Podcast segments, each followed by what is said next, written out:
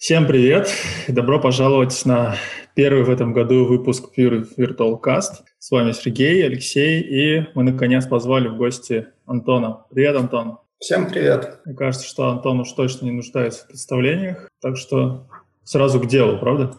Погнали. Ну, с Новым годом, ребята, что? Мы с вами в этом году еще не виделись. Э, со старым Новым годом, просто с Новым годом, с, там, со всеми Рождествами, с которыми вы готовы смириться. У китайцев еще Нового года не было, кстати, по-моему. Я с ним еще и не поздравлял. Да, так что там год крысы еще не закончился. Отлично, спасибо за новости.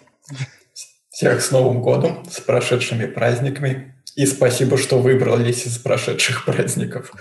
И Мне пришли кажется, к нам послушать. Актуально говорить спасибо, что пережили прошлый год. Спасибо, что выбрались из прошлого года. Второй сезон начался. Пандемия S2. Ну, я уже проапгрейдился, я уже чипировался, так что, я надеюсь, поинтереснее будет. Как у тебя дела, Антон? Да вот, нормально. Заизолировался в шкафу. Правда, у меня клевый шкаф с окном, как в Футураме. Классно. Можешь подселять к себе человеков. Не, у меня уже двое за стеной человеков и жена. Она, то есть она не смотрит наш подкаст, я так понимаю. Боюсь, что смотрит и мне потом влетит. Ты сегодня безушная, понял. Спишь в шкафу. Да ты тоже, я смотрю, не из комнаты вещаешь, а с чердака. А, ну, не, ну, это моя спальня, да, я здесь сплю. Как Гарри Поттер под лестницей. Э, ну, как это называется? Мансардный этаж? Ну, у нас просто у меня не очень большой дом, но вот э, верхний этаж единственный, который не поделен на комнаты. Так что э, как бы дети живут, каждый из них живет меньше, чем в трети от этой комнаты. Я чувствую себя баба боярином в этой комнате, потому что она по местным масштабам большая, по масштабу моего дома. Ну ладно, э, ты же знаешь, зачем мы тебя позвали, да? Раст обсуждать? Нет, конечно. Во-первых, поздравить тебя. Э, ну, когда я стал добавлять э, твои регалии, меня поправили, что ты теперь руководитель. Я тебя поздравляю тем, что ты из разработчика стал руководителем Яндекс Такси. Это круто. Нет, но я не всего Яндекс Такси руковожу. Вы Яндекс Такси, я сказал. Вы Яндекс Такси. Я все равно. Я руковожу той группой, которая разрабатывает у сервер и мы очень надеемся его выложить в open source рано или поздно. Тебя просили передать, приятно. что у сервера не существует. Доказательств обратного... Да у нас даже логотипчик есть, только я вам его не покажу.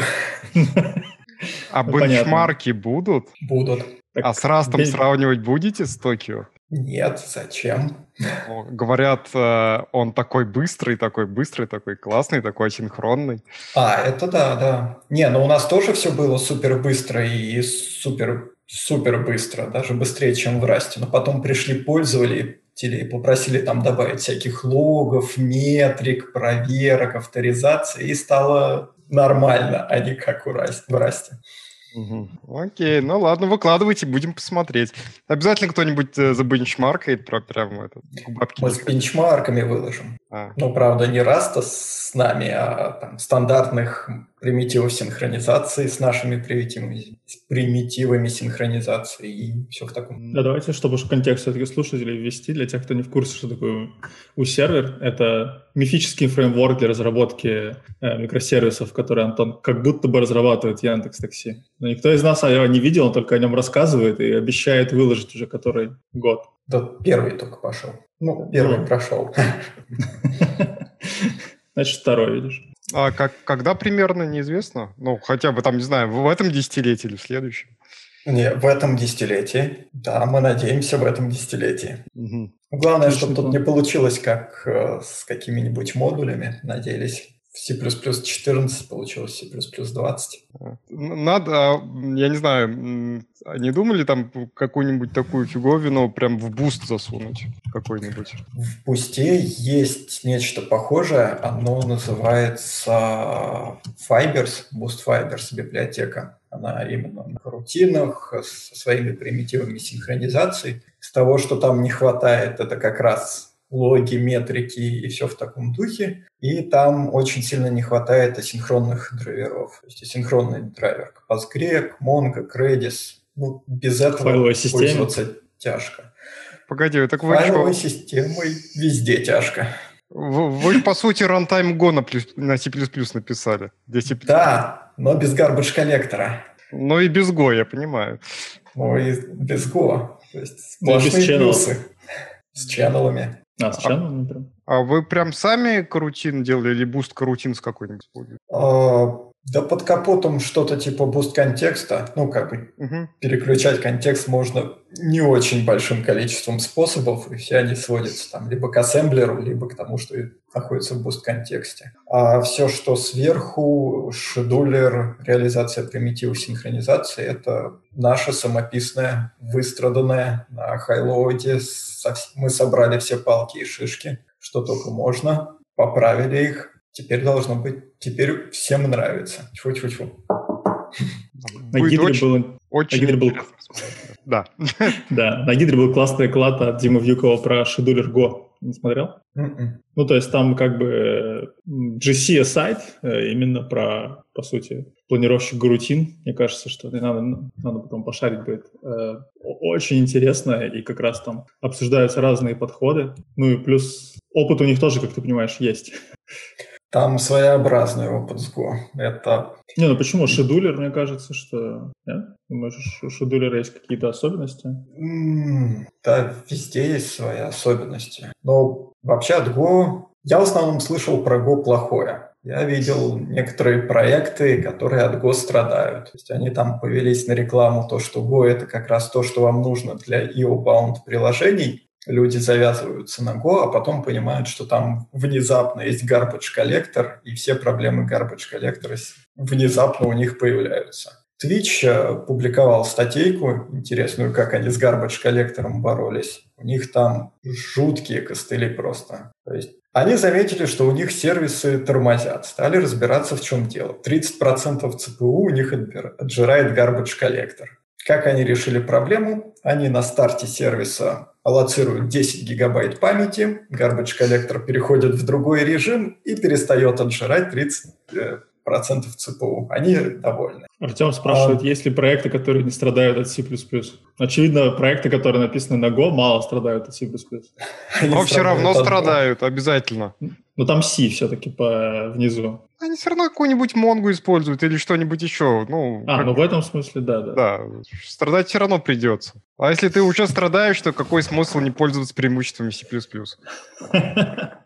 Ну, хочется garbage коллектора и новых приключений. Так в C++ есть несколько. Если хочешь, включай. Ну, кстати, недавно, ну вот на ближайшем голосовании комитет по стандартизации, люди реши, решаются выкинуть поддержку garbage коллектора из C++. Ух ты, ё-моё. А там нет группы? Я как-то не слышал, где-то в районе C++ 11 добавили какие-то костылики для поддержки garbage коллектора в C++ но их практически никто не реализовал, а из тех, кто реализовал, практически никто не пользуется. И в итоге решено было это, решается сейчас вопрос, а не выкинуть ли это совсем к чертовой бабушке. Это, кстати, довольно странно в том плане, что у того же, э, например, в том же Google Chrome, или в Chromium, неважно, там аж целых то ли два, то ли три garbage коллектора для C++. В GCC свой внутренний тоже garbage коллектор присутствует. Вот. Все-таки в хроме как бы они на другое направлены, нет? Ну, это не, не совсем классический garbage коллектор, нет? Почему? Вполне классический. Он да? ходит, вот, там освобождает, там все дела. Вот. Я думал, что он именно денглинг всякие штуки, типа, связывает там. Не, он тебе как раз освобождает от того, чтобы ты эти самые денглинг делал. Mm-hmm. Ну, чтобы тебя ничего не, не... Ну, это именно для безопасности сделано в том числе. Пора Но... его звать, правда? Да. Ну, у нас, по-моему, кто-то э, рассказывал. Да, да так Антон да. рассказывал. Так, да. Да, да. да. Антон, но не я. Да.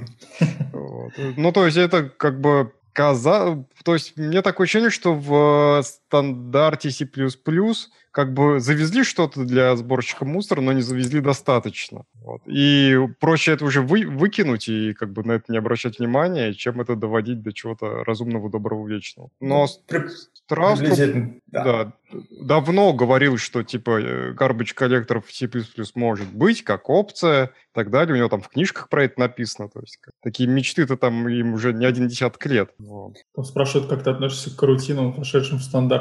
Хорошо.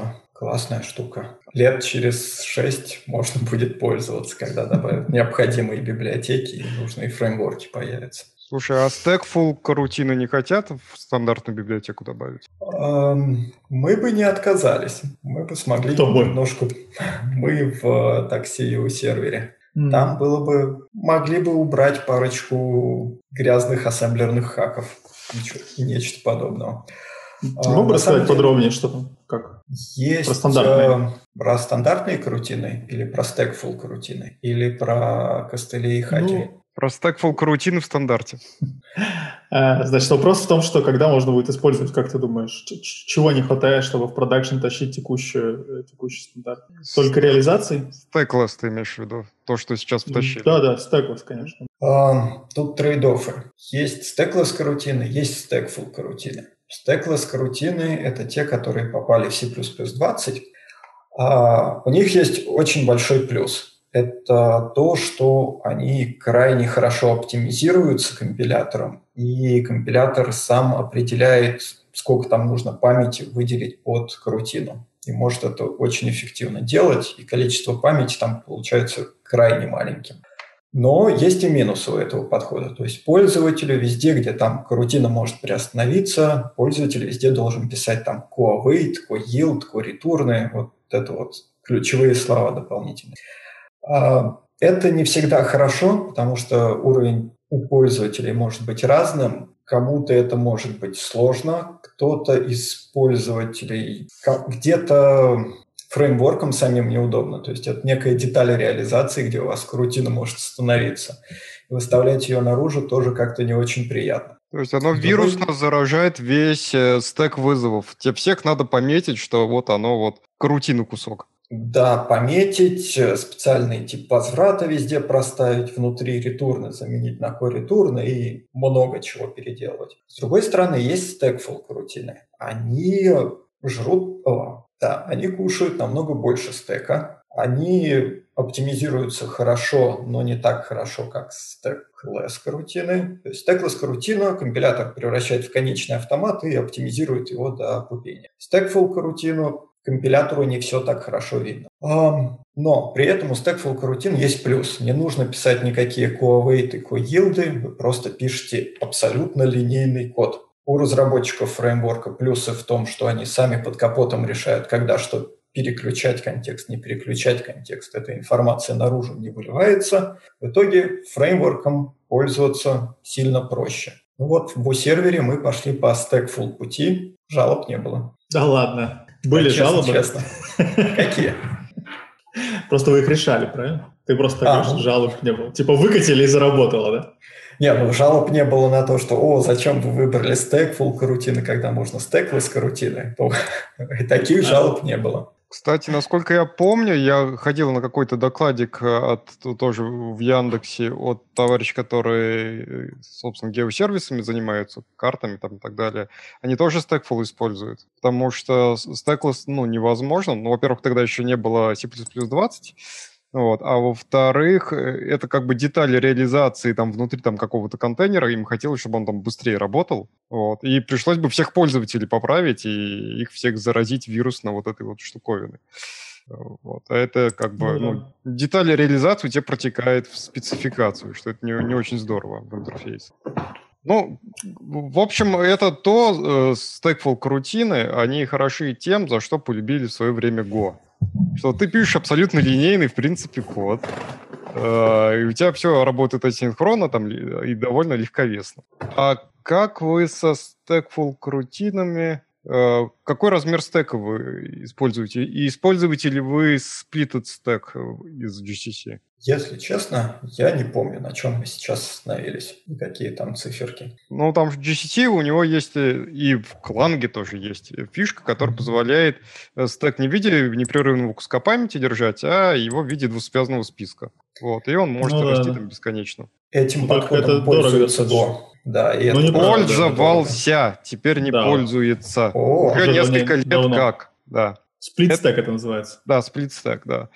То есть это втаскивали, по-моему, именно, что там давайте мы это втащим, потому что мы хотим, чтобы у нас Go был, ну, на базе GC, GC Go, mm-hmm. который. Вот. А потом Go от этого отказался везде. Ну да, но GCC ты все еще можешь компилировать. То есть у GCC есть же LibGo э, поддержка э, да, Go, да. стандартной библиотеки. Нет, она нормальная, чего? Ну, ну как? А, я слежу за разработкой GCC, и там каждый комит про Go, он веселенький. То есть ты открыт, видишь комит, там, пометку для Go, ты думаешь, все, сейчас будет весело. Открываешь pull request и не разочаровываешься.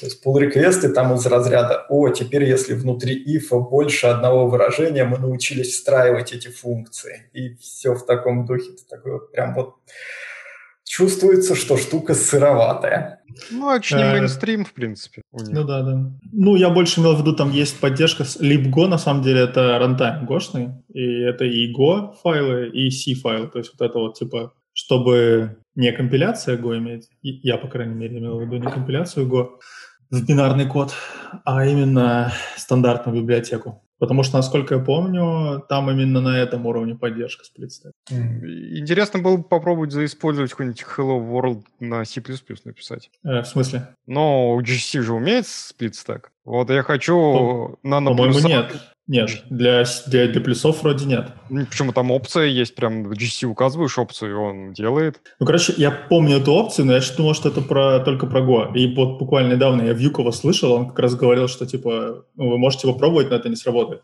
Вот на, на Гидре доклад смотрел. Тогда я попробую на Кленге. Давай. Но там на самом деле овертайм же здоровенный вообще получается. Но... Э, фу, оверхед огромный. Ну, ну надо посмотреть, насколько он огромный, может быть, я кусочки покрупнее сделаю. Проще тогда терабайт себе взять стака, нет? Идея хороша, я подумаю над этим и скажу за памятью. На самом деле даже гигабайт стека, это, мне кажется, овер дофига. Зависит от того, что ты на нем хранишь. Не, ну, естественно, бесконечную рекурсию ты, тебе гигабайта не хватит. Да не, я просто не буду пучью пользоваться, буду все на стеке. Антон спрашивает, как попасть на стажировку к тебе? А, напишите мне, посмотрим, что можно сделать. У нас команда у сервера потихонечку расширяется, со временем появляются вакансии, так что пишите. Мне он такого никогда не говорил. Ты уже был в такси тогда. В команду ты меня не позвал. А, ну это, это, это была не твоя команда. Да. Ну ладно, дай поревновать. Ты возвращайся. Да, открывайте офис тут недалеко. Я вам помогу. Артем пишет, что стек, сплит стек недорого, просто меньше оптимизации при компиляции. Ну, фиг ну, знает. Слушай, для джависта это недорого. Да, да, у тебя на каждой операции, прикинь, если ты попадешь, короче, что у тебя вот стека хватает, я не понимаю, да, видно меня или нет, и потом ты, да, да, и потом э, тебя в цикле, например, вызовы, которые, для которых не хватает стека. И ты такой будешь туда-сюда скакать, если ты что-то не очень хорошо сделал с этими кусочками, то есть ты выделил, убрал, выделил, убрал, выделил, убрал. И либо ты вводишь GC, который будет чистить тоже. А он может быть какой-нибудь... Ну, надо смотреть алгоритм. Там можно заоптимизировать так, что это будет недорого. Я думаю, что можно соптимизировать, но можно всегда найти реальный, реальный случай, где это будет все равно дорого. Любое выделение памяти для такой критичной операции, как вызов функции, мне кажется, это будет сильно... Ну, ты можешь его линию высвобождать, это же стек. Тебе не нужен сборщик мусора. Можно, да. Ну тогда, наверное, да. Э, я могу сказать, что что-то такое себе симулировать, такие приключения можно через санитайзер, который на самом деле, чтобы э, повторное использование объектов на стеке ловить, он это делал.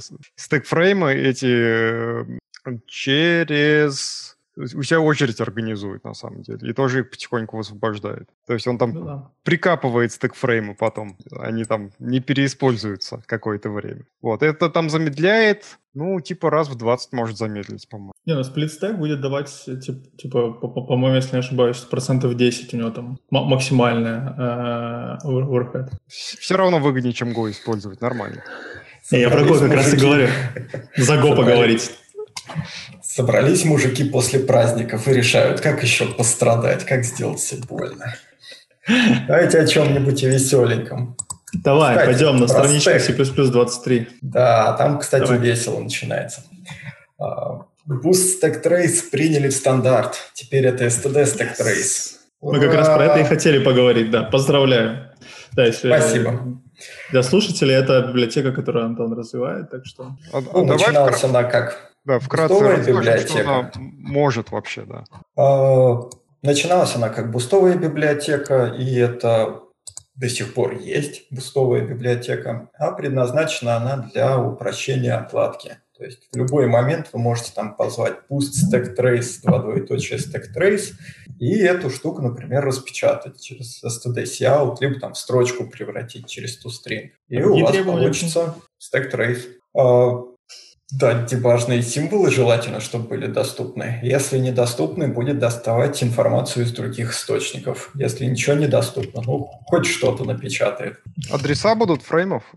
Да. да, там адреса фреймов в самом худшем случае, если нет дебажной инфы, если ничего из этого не попало в таблицы экспорта и, не помню, если рядом ничего похожего на дебажную инфу не лежит. А что будет для всякого embedded микроконтроллеров? Вот у меня есть микроконтроллер, у него там какие-нибудь безумные 512 байт памяти, ну, не килобайт, а просто байт. Вот. А, во время принятия в стандарт мы сделали все возможное, чтобы stack trace не добавлял никаких накладных расходов, и он, в принципе, не добавляет. А для специфичных платформ я всячески пытался протащить в wording информацию о том, что флажком на этапе линковки можно отключать трейс так, что он вообще ничего не стоит и превращается в нооп. А, к несчастью, в стандарте не очень хорошо есть, не очень есть термины для стека, линковки и что там есть отдельные библиотеки, которые можно подлинковывать. Есть, поэтому все это из стандарта пришлось убрать, и это прямо перед вордингом большими буквами я написал для всех имплементеров то, что не должно быть оверхеда, не должно накладных расходов добавлять. Можно отключать во время линковки. Получилось, как мне кажется, хорошо. Единственное, на что люди жалуются, что с Boost Stack Trace, что с STD Stack Trace, это то, что нельзя использовать эти Stack Trace в обработчиках асинхронных сигналов. Обработчиках асинхронных сигналов. Это когда вы пишете std, там, сигнал, хендлер, не помню. В общем, устанавливаете сигнал хендлер из терминала шлете kill, номер сигнала, пид вашего приложения. Ага. То есть а это у вас... в стандарте C++ такая штуковина есть? Что-то там есть, да, сигналы есть. Это C-библиотека вроде, да. Про... А, понятно. Да, C из C просто... пришло. В C просто сигнал, функция называется, да. В общем, а... многие люди ставят себе эти обработчики сигналов на SIG-IL, SIG-TERM, SIG-SEC. То есть, когда mm-hmm. произошло что-то плохое, они пытаются распечатать э, трейс. А, и тут неприятная новость, это не работает на всех платформах, кроме одной. А на, на той работает? платформе... Не, а вот и нет. А на той платформе, что работает, есть баги в стандартной библиотеке C, из-за чего оно не работает. Ну и, в общем, не надо этим пользоваться нигде, если хотите переносимый код. А чем? Сигналами, в смысле, или stack trace? А, кодом в сигналах, который не async signal safe. То есть там нельзя а. пользоваться практически всем. Чем? Да. А, констекстами можно пользоваться, да. Но лучше констывал, чтобы уж наверняка. Да. Слушай, я спрашиваю, а как с обработчиками исключений? И, ну, Stack Trace дружит? Да, все хорошо. А, кстати, в такси... А как оно будет там работать? Тут есть два пути. Первое, вы в exception, который кидаете, добавляете полем Stack Trace, и когда вам надо его распечатывать, то есть ловите exception, распечатываете оттуда поле. А второй кейс интересный – это подошел человек из такси и говорит, хочу какой-нибудь интересный себе проект. Мы с ним пообщались и решили сделать следующее. Сейчас он работает над прототипом такого решения, которое позволяет по-тихому в любое исключение подсунуть stack trace. И если пользователь хочет, то можно этот stack trace достать и распечатать. То есть вы там пишете throw 42, и все равно оттуда можно достать исключение. Stack trace ты имеешь в виду? Ну, стек, да, stack trace. Может, со throw 42 и не получится, но со throw std logic exception точно должно получиться. Mm-hmm. Слушай, а я уже... куда вы там? Прототип должен быть в виде сошника, то есть его можно поставить себе на машину, запустить Firefox через LD Preload, сначала подгрузив этот сошник. И все исключения в этом явно что-то перехватывается. Со stack trace ом. А, изначально идея захукать функции, которые использует э, компилятор для аллокации, выкидывания и обработки exception ов. То есть подменяется CXX alloc, CXX throw и еще что-то. CXX delete. Я не помню точно название функции. CXX free. В тот момент, когда компилятор когда вы пишете в своем коде throw и исключение, компилятор вызывает функцию, которая аллоцирует исключение, потом отдельно функцию, которая его кидает. Смысл в том, чтобы функции, которые аллоцируют исключение, еще собирать стек трейс и где-то его там припрятывать. Если пойдет хорошо, то и прототип получится рабочим, мы постараемся это в стандарт C++ протащить, чтобы функционал был доступен из коробки. Вы, собрав релизное приложение, в какой-то момент там поняли, что у вас все плохо, подгрузили его с определенной библиотекой и получили трейсы. C++ 32? Да нет, побыстрее, надеюсь. К, 20, к 26, надеюсь, успеем. А как Понятно. оно работает с стеклess карутинами? Вообще про карутины, да, вот очень про все. Да, приблизительно то, точно так же, как и основные исключения. То есть, когда вы пишете карутину, и у нее есть вот этот вот тип возврата, в типе возврата в вашем классе вы специально кастомизируете, что происходит, если вы не поймали исключение. Но это уже в C++ 20. Не, не а Stack Trace, он э, показывает э, вот эти вот стек вызова крутинных функций. А это уже детали имплементации. Как ваши вендоры это сделают. Я понял, раз... плохо.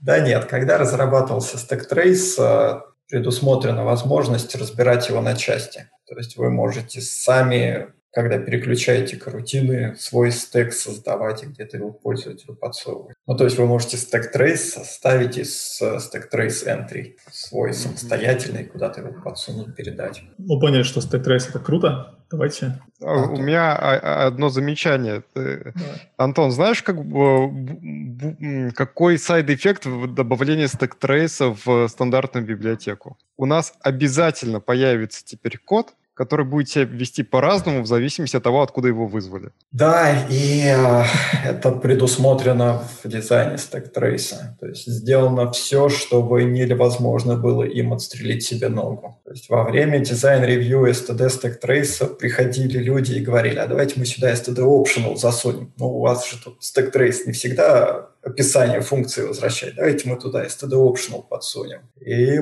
я бился в кровь за то, чтобы этого не делали, потому что некоторые люди умудряются std optional разадресовывать без всяких проверок. А когда Значит, это... некоторые, все. А когда этот код находится где-то в обработчике исключения, в случае ошибки, и этот код никогда никто не тестирует, то это приводит к катастрофе. В итоге отстоять получилось. Stacktrace надежный, железобетонный, ничего взрывать не будет. Да, но я про то, что его не для того, чтобы разгребать ошибки будут использовать. А для того, чтобы посмотреть, кто тебя вызвал, в зависимости от этого, вести себя так или иначе. Ну, типа если... типа это стейт. Да, да. То, то есть, если меня вызвали из тестов, тогда я себя веду вот так. То есть э, можно будет мокать прямо внутри рабочего кода. А если меня вызвали из боевого окружения, тогда я себя веду вот так. Ну и до этого можно было такое делать. Да. А если из какой-то вообще party и код куда-то утек, и кто-то левый меня использует, я буду вообще это undefined behavior, значит, сейчас я вам устрою какой-нибудь веселый.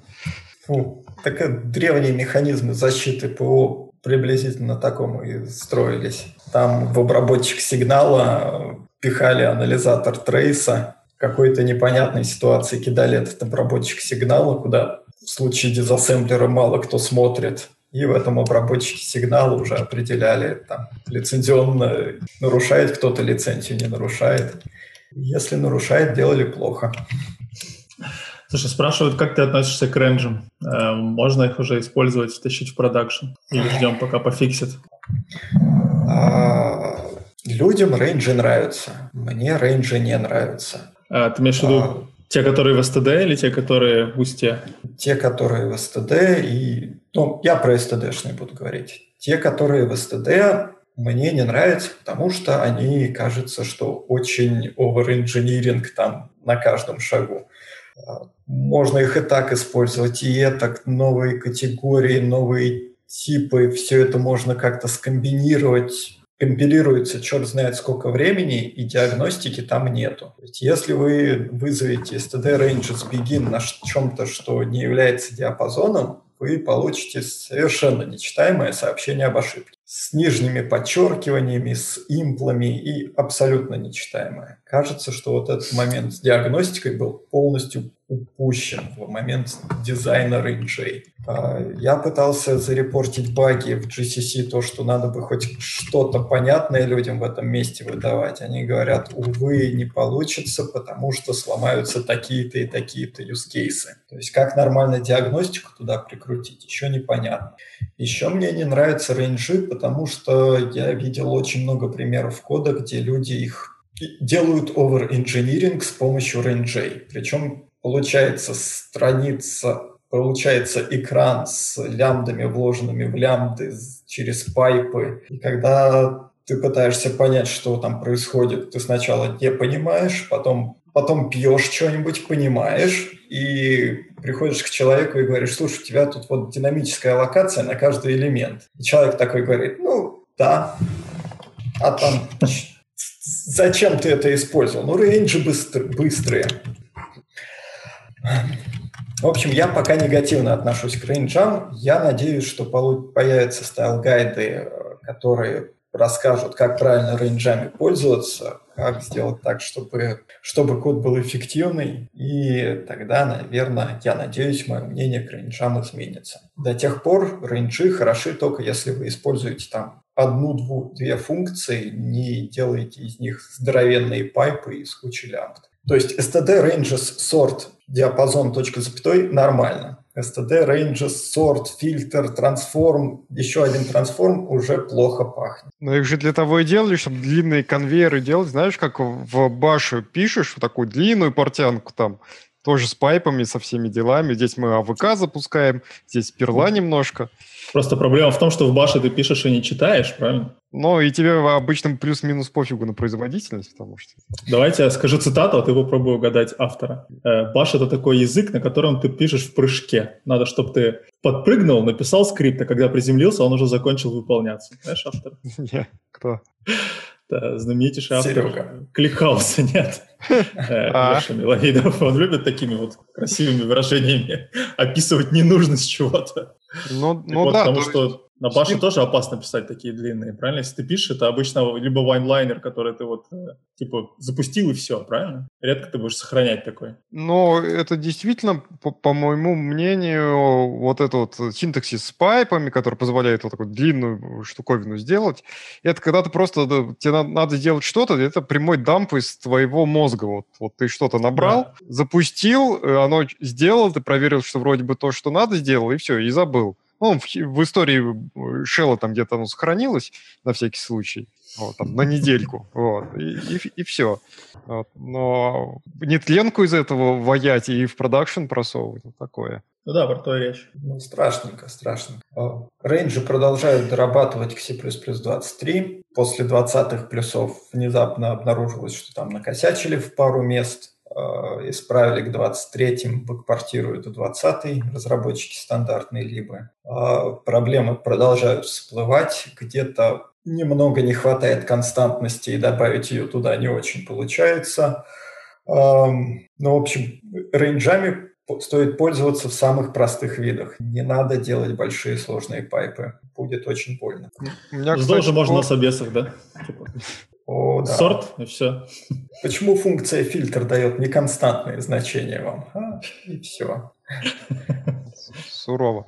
У меня вопрос по, так сказать, такой немножко философский, по развитию стандарт C++, куда он там весь э, движется.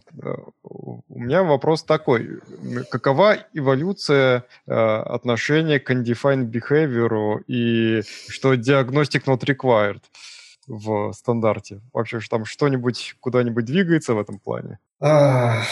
Движение есть, но началось где-то с C++ 17, ну и продолжается по сей день. В какой-то момент люди поняли то, что напихали достаточно много уже undefined behavior, а все, что можно было выжать из этого UB компилятором для оптимизации уже выжили, и осталось приличное количество undefined behavior, которые никому не помогают. И началось потихонечку их убирание. Так, например, в C++20 убрали необходимость в ряде мест писать std Launcher. Это как раз от рабочей группы 21 от России замечания писали к стандарту 20 на то, что, пожалуйста, уберите этот лаунтер, никто не понимает, что это такое и где его использовать.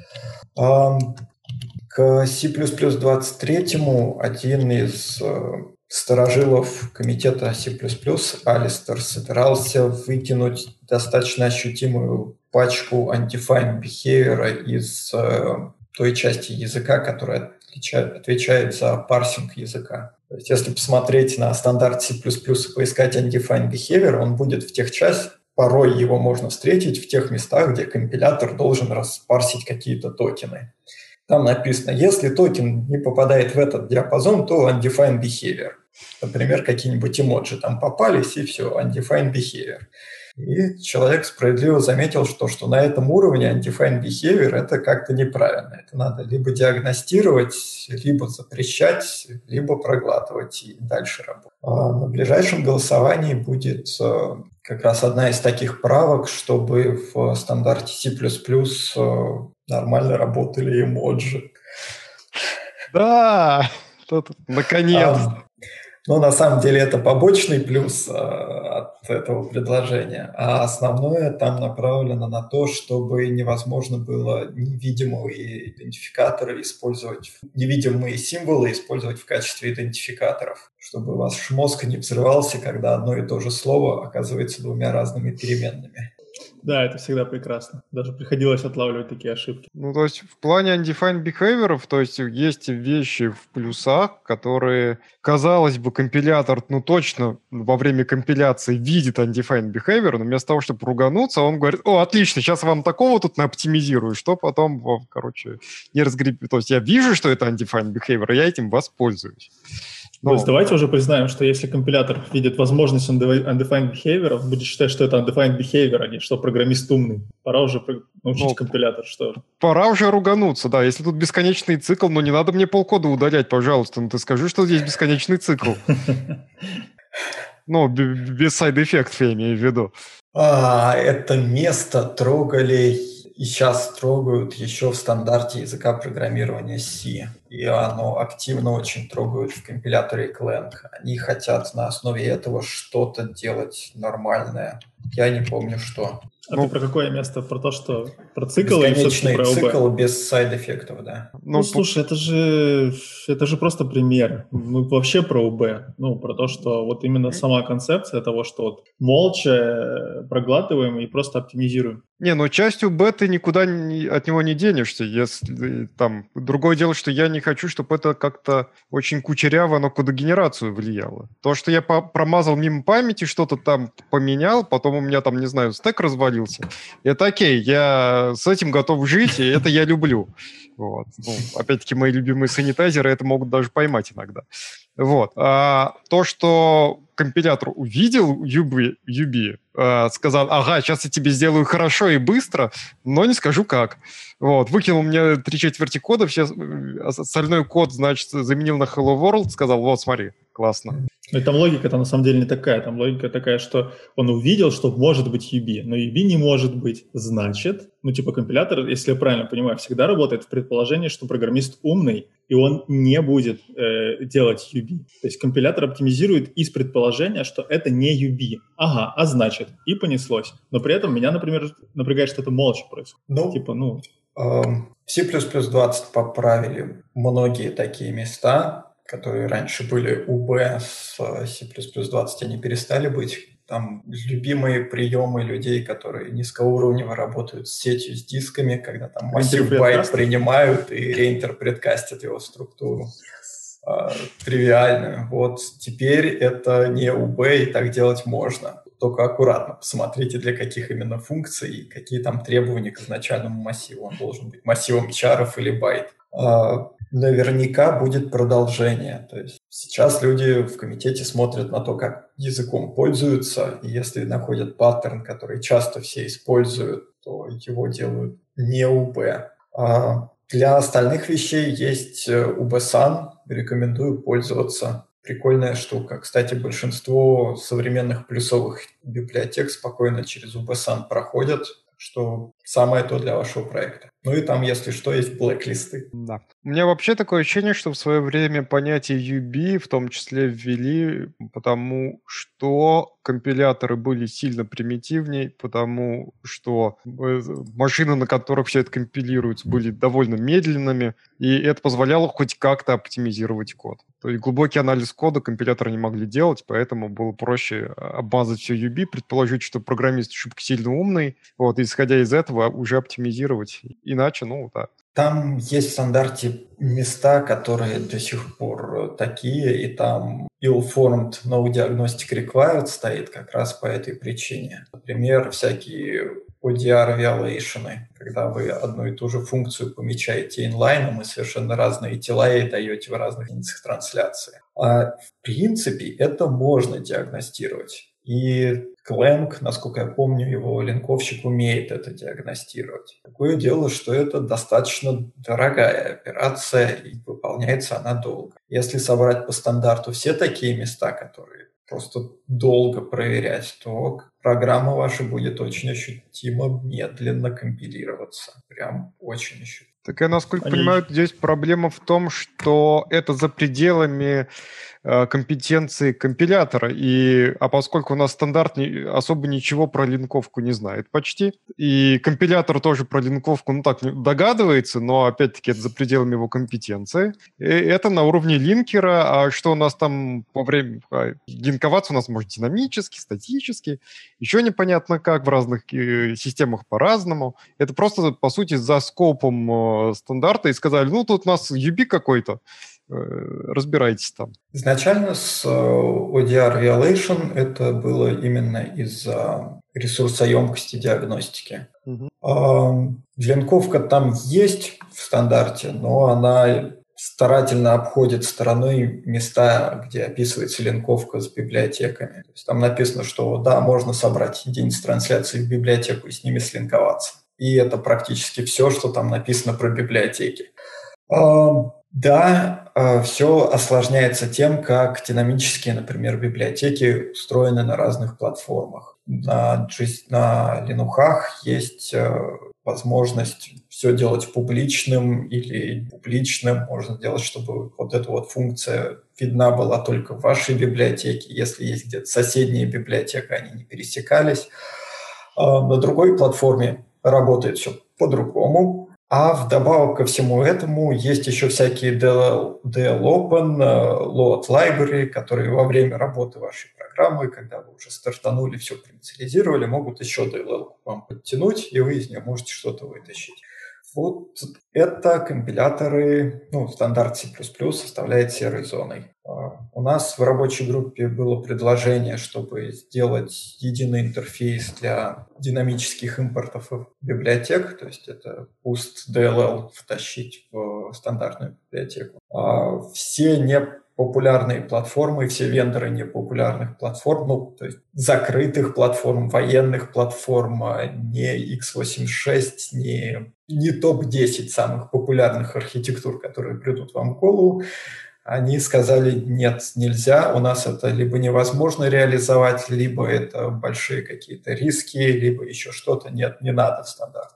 Да. Попробуем ну, лет через пять еще разик. Да, как, кажется, все-таки понятие линковки, библиотек и так далее все-таки в, в описании языка должно быть в каком-то виде. Иначе слишком, ну, слишком много простора для фантазии и поведения. Ну, линковка и загрузка все-таки разные вещи, нет? А, загрузчик и линковщик очень сильно пересекаются в своих понятиях и функционале. В смысле, DL Open все-таки делает не то же самое, что LD. Я сейчас как раз книжку про линковку читаю, и там говорится, что они сильно пересекаются. Ну, я знаю, что вот опять же на, на, на, на некоторых закрытых платформах и так далее, у тебя, например, DL Open, ну или аналогичная функция, mm-hmm. должна принимать э, хэш э, библиотеки и проверит, то, то, ли, то ли загружается безопасность. У меня Очень. была ситуация, когда все работало хорошо, если просто линковать, а и все работало плохо, когда link time optimization включаешь. Кажется, мы с тобой про разное говорим, нет? Да, да, про, про, про разное. Я, я про то, что как бы это настолько э, тонкие там материи появляются. Ну, это да. Да. Ну, Там может быть все очень неприятно. Я предлагаю перейти к каким-нибудь другим новшествам, которые у нас уже в табличке есть. То есть э, Stack Trace мы поговорили. Там что-то еще появилось. Там из крупного особо ничего не появилось. Там появились из мелкого это суффиксы для size T типа, которые Классно. Всю жизнь этого ждал. УЗ, который УЗ. А, Ну, в общем, мелочевка такая на любителя. А На подходе достаточно большие вещи в стандарт, которых все ждут. Я, наверное, о них когда-нибудь расскажу на ближайшей встрече рабочей группы 21. Там прям вкусные вещи. То есть и э, новые аналоги для std функшена, которых вот прям сильно не хватает, и новые контейнеры, которых вс- все уже используют и ждут с нетерпением, когда это станет частью стандарта. Ну и в принципе все. Больше там в табличке смотреть нечего. Что там, четыре позиции. Да ладно. Там какой-то Я не знаю, сколько лет ждали. скопт Енам какой-то появился, что-то такое. Там трейд для определения скоп нам это или не скоп. А, а, и скопт Енам. Ага, понял. Это, это типа Енам класс или не Енам, или просто Енам? Да, Скоп. Мгм. Да, я, я вижу, да. Из этого скоп, из скоп нам единственное, что веселое, это посмотреть, как он ну, реализовывается и повтыкать в это. Если вам нечем заняться, хочется размять мозг, посмотрите, как реализован из скоп нам. Где? Freeway Compression, он только сейчас добавляется? Сказал, что он уже пришел. Spaceship, который. Spaceship в 20-м. Не справляю. А, это C++ 20 фичи. Я не туда посмотрел. Ну да. Все, что столько добавили. Не, я что да, смотрю, вроде и много вроде как. Ну да, да. Ну, Stack Trace. Отлично. stdatomic.h. Это для C, видимо, добавили что-то. Там, по-моему, выкидывание, что ли. Или совместимость с Или C. Там нет.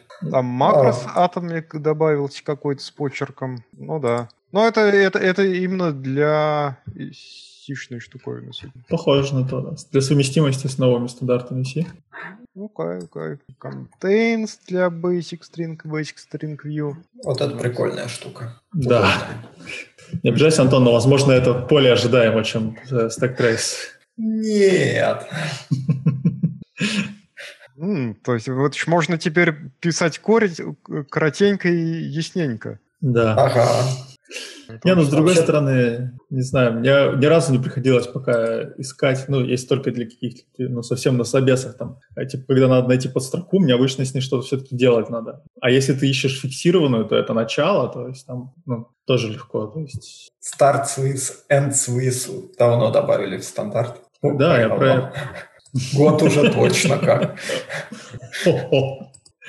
Столько времени прошло, уже, небось, столько кода. Так, что, возвращаемся к обсуждению Go? Или все-таки э, продол- продолжим обсуждать линковку? У нас тут за- заготовлено несколько новостей, которые Леша старательно собирал за Да. время выходных. Я предлагаю быстренько обсудить, э, как у нас все плохо теперь с QT стало внезапно. А не знаю, Ой, Антон, это- тебе интересно? Э, Да Это вообще-то не только с Qt стало плохо. Там, по-моему, вначале стало плохо с Монгой. Они поменяли лицензию на AdGPL подобную. Потом стало плохо вот с Qt, а сейчас э, проказа докатилась до Elasticsearch и Kibana. Они тоже стали AdGPL подобными. И грустно это как-то. Но QT, он вообще в странную сторону скакнул. Ну, ладно бы они были IGPL, но они просто исходники теперь не дают. Ну, то есть совсем. То, то есть они сказали, что вот, э, значит, мы переходим на версию 6. Исходники шестой версии, пожалуйста. Они сыренькие, кривенькие. Вот, это все для вас. Вот. А пятую версию мы продолжаем патчить, и все патчи будут дос- доступны только коммерческим подписчикам. Вот. Исходников не будет, извиняйте. И Они если вроде- вы все такие open source и бесплатные халявщики, тогда вот, пожалуйста, на, ш- на шестерку переходите. а, Ну окей. Мне казалось, что там наоборот, нет? Что они не выложат, типа, вот эти патчи, пока не зарелизят шестые, нет? Что они выкладывают open source только предыдущему? Не-не-не, они вот сказали, что все, мы переходим на шестерку, для шестерки, пожалуйста, а Мгм. для пятерки все уже нихт. И на эту тему проблемы у дистрибутивов Linux, Ну, потому что они же там обновляются, там security патчи, там всякие и так далее, а теперь они не могут. Теперь, судя по всему, комьюнити самостоятельно будет как-то изобретать какие-то патчи, там, поддерживать и так далее. Ну, либо на шестерку переходить. Вообще, тут, не знаю, это все, конечно, трагично и драматично, но не совсем понятно, ну, а чего, чего ожидалось от проекта, который мейнтейнится не сообществом компании. То есть этого можно было в любой момент, мне кажется, ожидать. Э, и завязываться на это было странновато. Ну, слушай, То есть, э, у нас ну, это не так... KDE, например. Ну, это не KDE, но там представь себе, что-нибудь такое будет там, я не знаю, для андроида или для хромиума или для чего-нибудь еще. Ну, то есть, когда Netscape... Ну, вот хорошо, Netscape плохой пример. Нет, ну, ну да, такое вполне может быть ну, э, с аутсорс-проектом, который мейнтейнится одной компанией, у которой нет особенно э, какого-то понятного источника доходов. У них же явно с этим проблемы, правильно? Ну, или с жадностью, но одно другого не исключает. Хотя с жадностью, кажется, проблем нет. Там еще нюанс в том, что они кодят по грани в том плане, что у них же есть соглашение с KDE комьюнити, что да. если они в определенный момент времени совсем взорвутся э, и там не будут э, публиковать исходники, то все права переходят, э, ну, то есть KDE комьюнити имеет право перелицензировать, как им хочется. Вот, то, что было доступным последним. Вот они могут под мид лицензии выложить вообще без проблем. Ну, вот. И они вот к этой грани, вот, вот вот прям вплотную подошли, и там типа еще шаг, и там KDE комьюнити могут, может решить, что все. Типа. Так я не понял, что они хотят перелицензировать. А, сейчас Qt а, под э, двойной лицензией, mm точнее даже под тройной. А помню, есть куски LGPL, GPL и коммерческая. И так. права принадлежат, э, соответственно, Qt Software. Угу. Вот. А если они нарушат соглашение с комьюнити, с KDE, тогда все. То есть э, сейчас KDE не может взять, перелицензировать Qt под, например, BSD лицензию, а то mm-hmm. будет иметь право абсолютно перелицензировать, Понятно. и тогда там в любых коммерческих проектах можно будет там это не платя ни копейки Qt. Там, модифицировать э, Qt как хочется и так далее. Ну, да, сложновато. Да не в первый раз же. Он там да. лет пять назад с Oracle было тоже похоже, когда ну, да. его отъели. А потом началось у Oracle с Гуглом, то, что вот название функций публичных в Яве, это часто, это интеллектуальная собственность Oracle, вы не имели права называть свои функции с тем же именем. А с MySQL разве не было так, когда MariaDB появилась? Что-то там тоже было замут... замутное такое. Не знаю, что там с MySQL. Я за ним не особо слежу, потому что есть Postgre. Не, это очень давно было. Просто я помню, что, ну, собственно, MariaDB — это же форк, по-моему, MySQL. И uh-huh. как раз связано с тем, что open source проект как бы был заклеймлен, так сказать, компанией. Э, надо погуглить. Если честно, я вот в этом, как человек, выросший в России, правовые аспекты разработки софта меня мало интересовали. FreeSB, вот, я всегда знал, что это. Это, к сожалению, не так.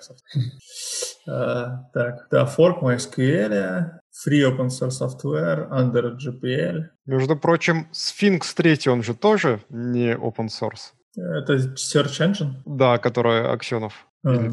Ну да, в общем, вот смотри, именно так и случилось. Разработчики форкнули, и у них только консерны были, что типа Oracle заберет mm. в 2009 году. Sphinx тоже форкнули. Mm.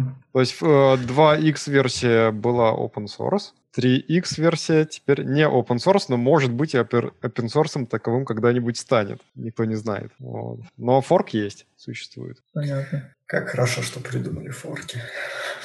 Это нет, ну, точно. ну надо, чтобы лицензия позволяла, правильно? У Qt, я не знаю, позволяет она или нет. Ну, а почему нет? GPL же ты можешь форкать, пожалуйста. Другое дело, что да? ты потом этим торговать не сможешь. Ну, в том смысле, что... Э, Вообще сможешь. Не, не. Если ты сделаешь сервис, то ты спокойно можешь на сервер-сайде использовать GPL.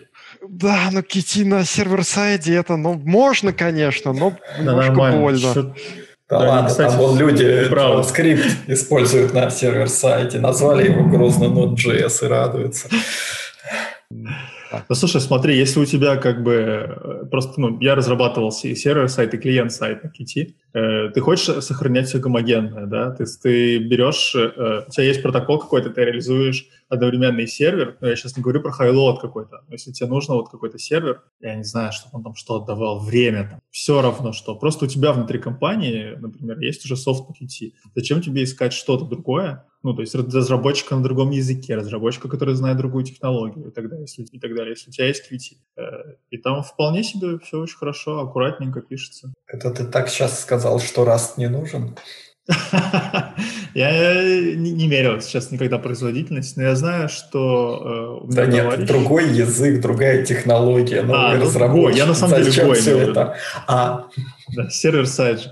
А, товарищ, я не помню название конторы, какая-то есть э, в России, в Питере контора, которая пилит российский офис, а, значит, э, облачное решение. И у них клиент точно Qt-шный, а вот э, server-side, не знаю, надо будет спросить. Интересно даже стало. Кстати, да, интересно, надо бы с ним обсудить, как у них там все это э, сейчас с этим лицензированием. Я думаю, что они платят, наверное, денежку. На тему Раста и то, что Раст не нужен, я тут провожу над собой бесчеловечные эксперименты, я пытаюсь э, сам познать Rust, получить какой-то на нем опыт, э, что-нибудь пописать, ну и там не только Rust, но это не важно. Вот, я с удивлением для себя обнаружил, что в Rust до сих пор нету никакого аналога Placement New совсем. И, соответственно, стандартные контейнеры в Rust, естественно, э, всегда ходят в кучу в итоге.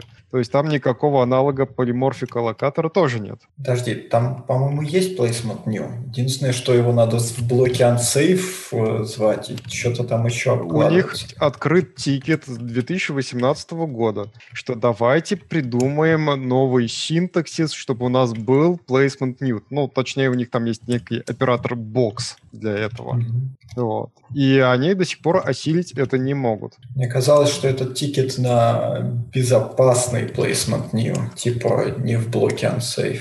Как они живут без placement new? Ну, видимо, хорошо живут. Э, там можно у них выбирать аллокатор, ну, который вот типа вот не, не, не аллокатор в плюсовом смысле, а аллокатор в сишном смысле. Ну, который там Gmalloc, вот этот. Вот, вот его можно выбирать с помощью там некоторого э, некоторые прагмы в начале э, приложения.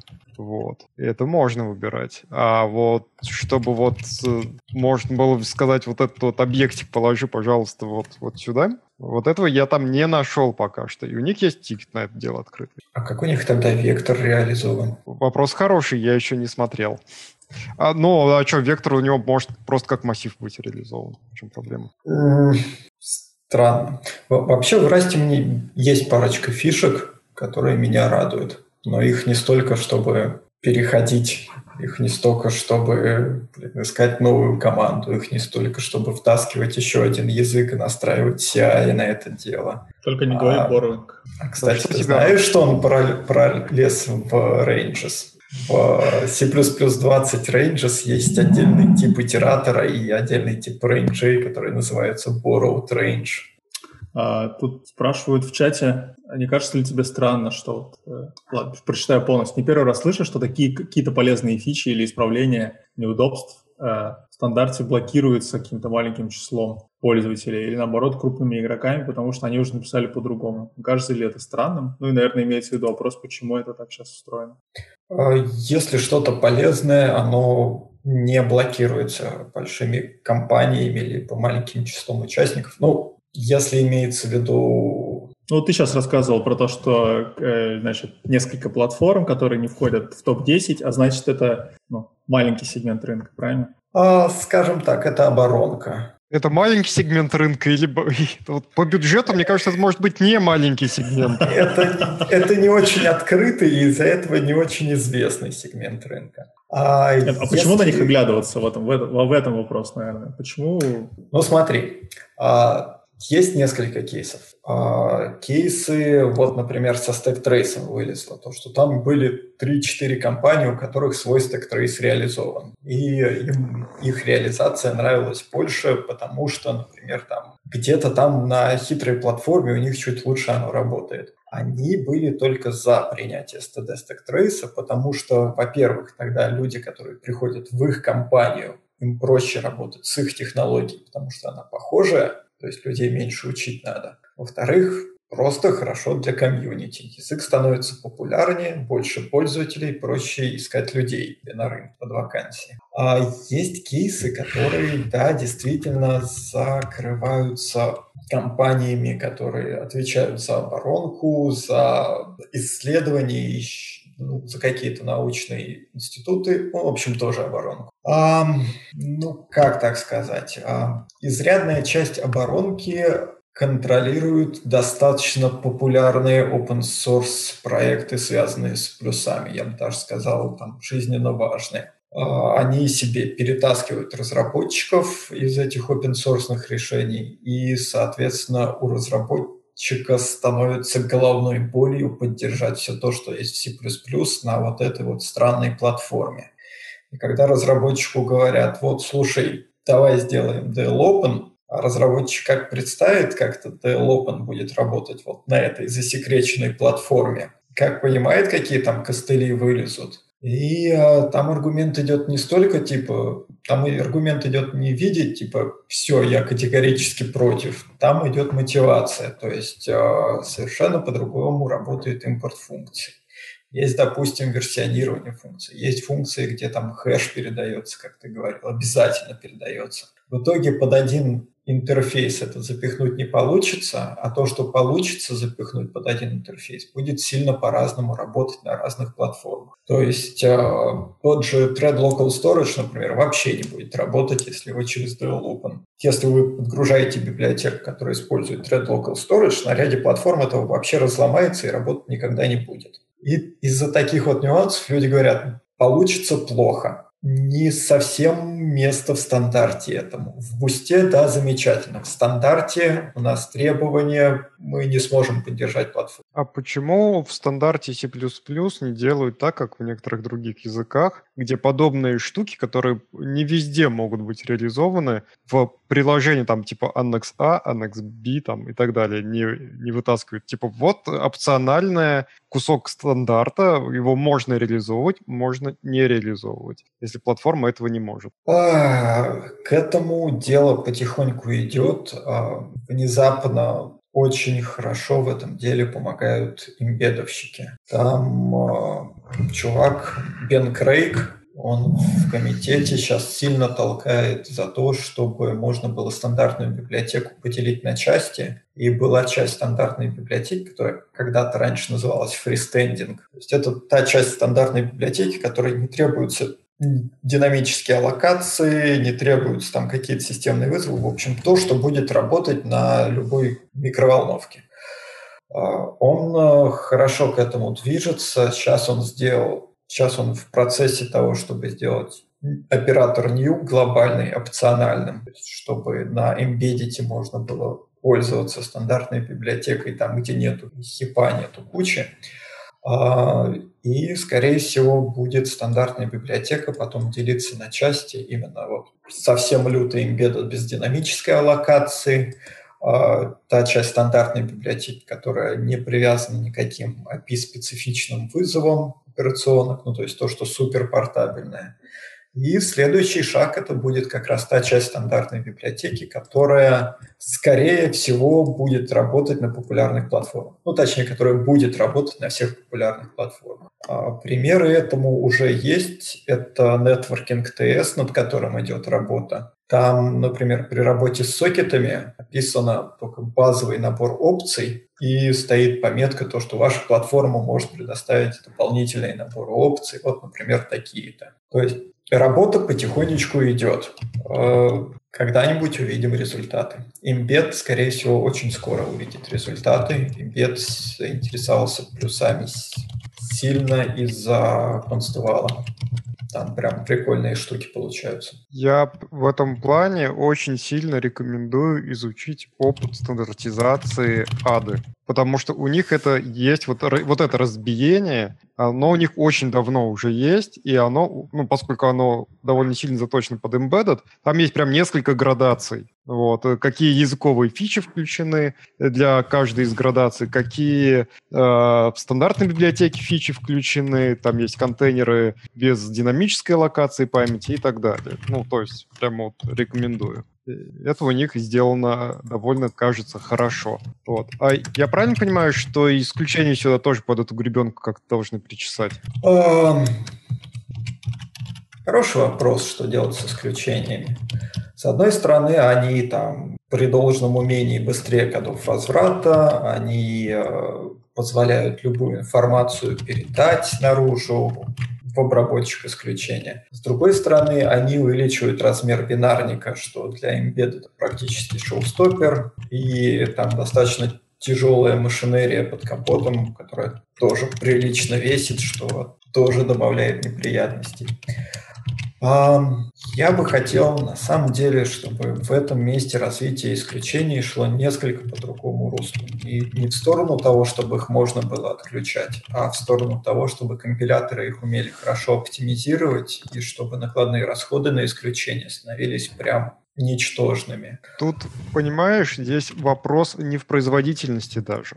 И не в том, что и не в размере бинарника. Э, для embedded, для части embedded, исключения запрещены потому, что с ними э, сложнее доказывать корректность приложения автоматически. Вот. Э, поэтому они в Мистре, например, запрещены. В Мистре там есть еще один аргумент, почему они запрещены. Под капотом там происходит динамик каст, который тоже в Мистре запрещен. А запрещен он потому, что занимает неопределенное время. То есть невозможно доказать, что он там за энное количество шагов закончится. Поэтому динамик каст запрещен. А, ну, то ну, есть use кейсы у C++ все равно остаются, где без исключения надо уметь жить. И хочется, чтобы э, в этих местах у нас все равно был, ну, стандартный C++, а не непонятно что. А, с этим надо что-то делать. Что, пока никто не придумал. А, были предложения сделать альтернативный подход к исключениям. Вот то, что Саттер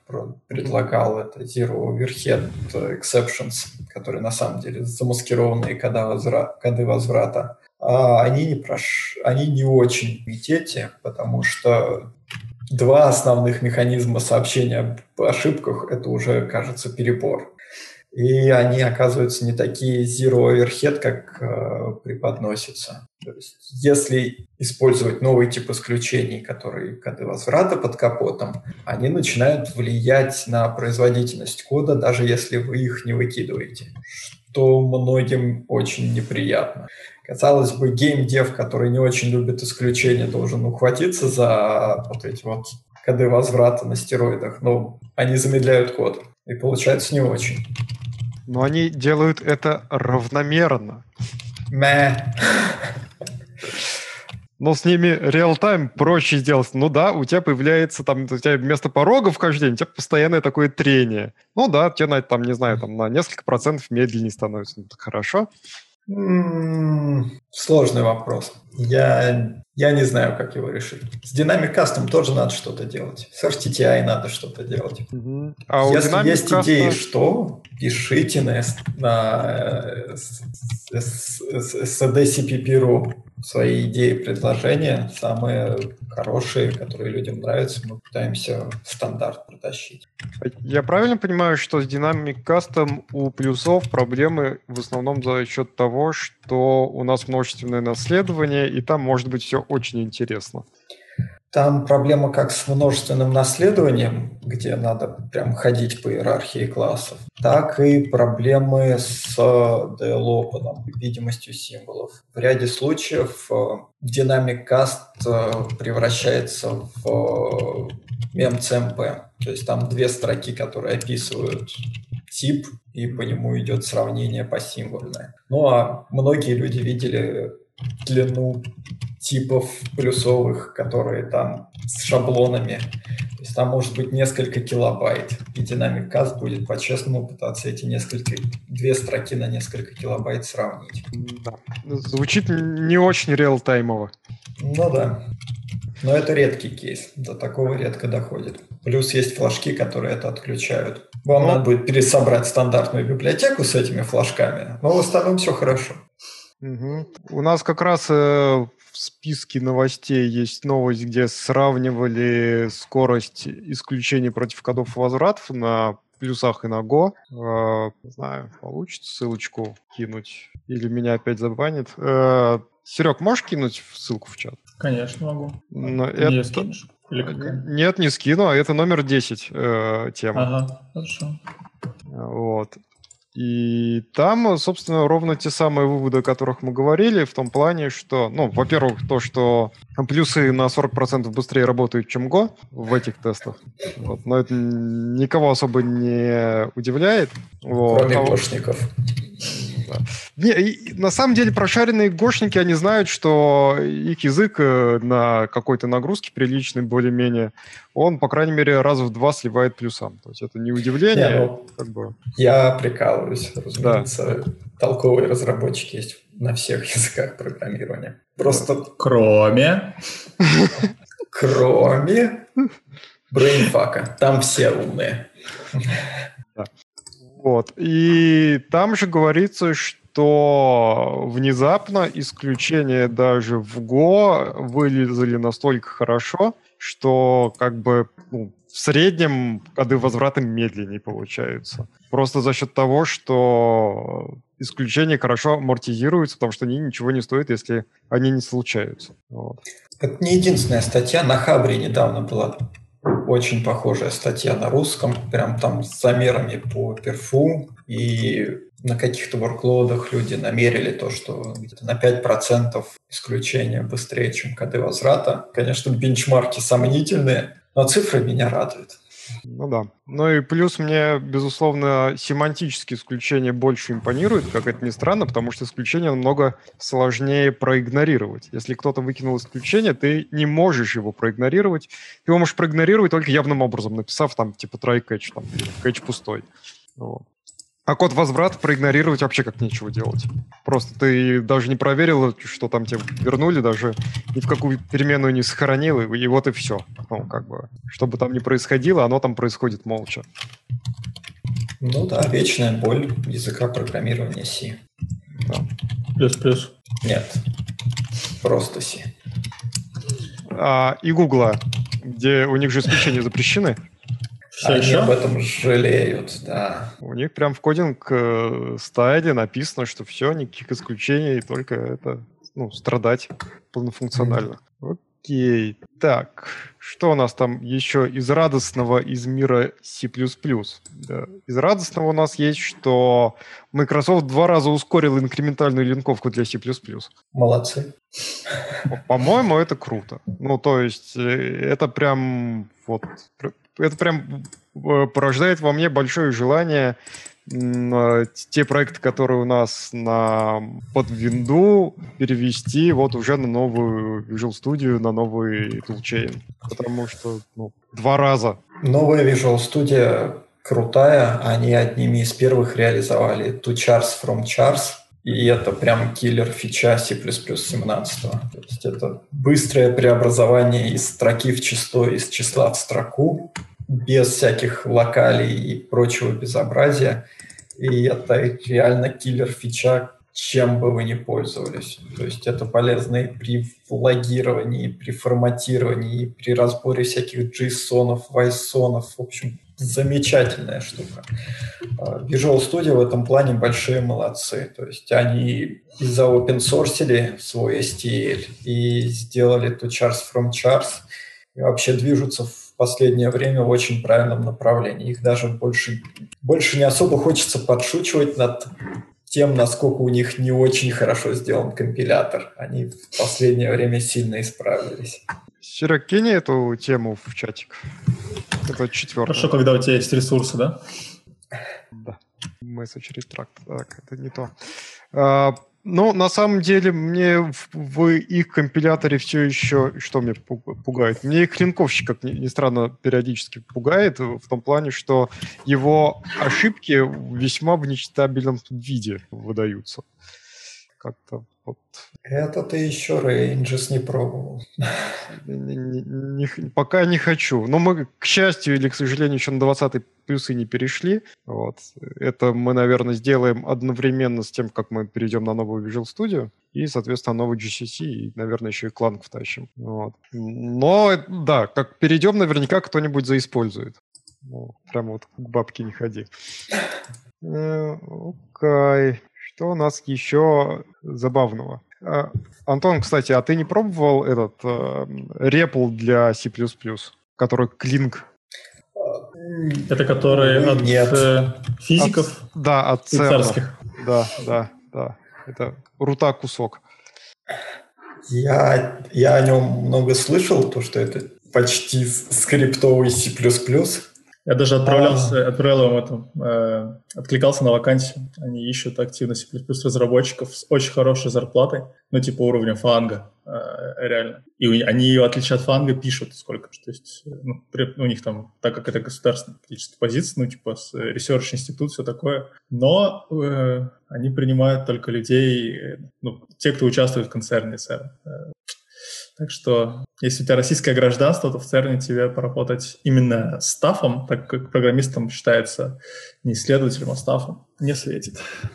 Эх. Я пользовался этим реплом на самом деле лет пять назад. А зачем, скажи мне? То есть я знаю, зачем в ЦЕРН его используют. А... а примерно за этим же, потому что я тогда занимался, там был некоторый медицинский стартап, и я разрабатывал алгоритмы обработки vital signs разных от человека. Вот. И часть мы делали на MATLAB, разрабатывали алгоритм, потом я это дело перетаскивал на C, C++. Вот. А, и уже перетащенные алгоритмы или изначально на плюсах написанные, они, во-первых, работают быстрее, чем в MATLAB, как ни странно. Нет, не странно. Вот, а там, ну, типа на три порядка иногда быстрее.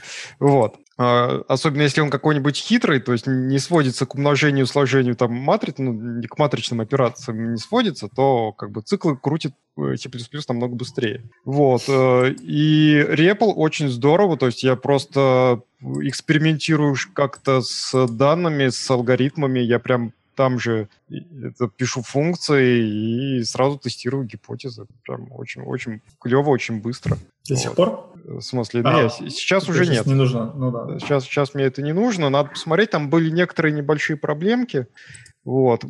И там э, с скоростью работы было что-то... Ну, там же что-то компиляция используется. Ты набрал э, кусочек кода, нажал Enter. Когда ему пришла пора исполняться, он его быстренько в памяти компилирует и выполняет. И там были некоторые проблемы с обновлением кода. Э, то есть, когда ты еще раз эту же строчку повторил, там нюансы могут быть.